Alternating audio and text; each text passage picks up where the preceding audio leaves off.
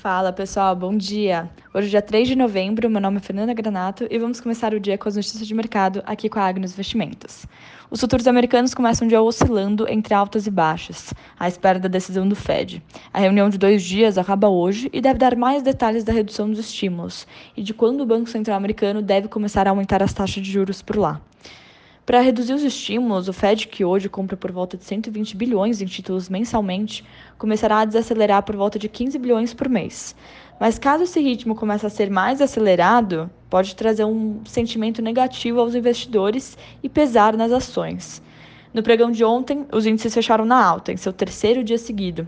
S&P subiu 0,37, Dow Jones 0,39 e Nasdaq 0,34. Continuamos com a temporada de resultados e até agora 83% das empresas que compõem o S&P superaram as expectativas.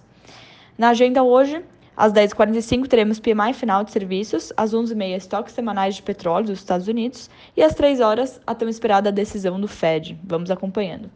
No mercado asiático, as bolsas fecharam sem direção, aguardando a decisão de política monetária do Banco Central americano.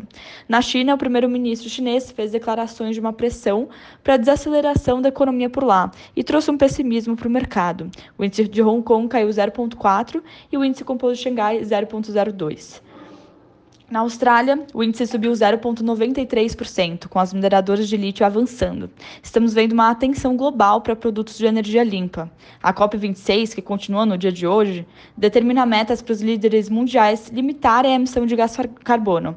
E isso deve impulsionar uma demanda por outros materiais, fazendo a Austrália se beneficiar com oportunidades econômicas, principalmente com cobre e lítio.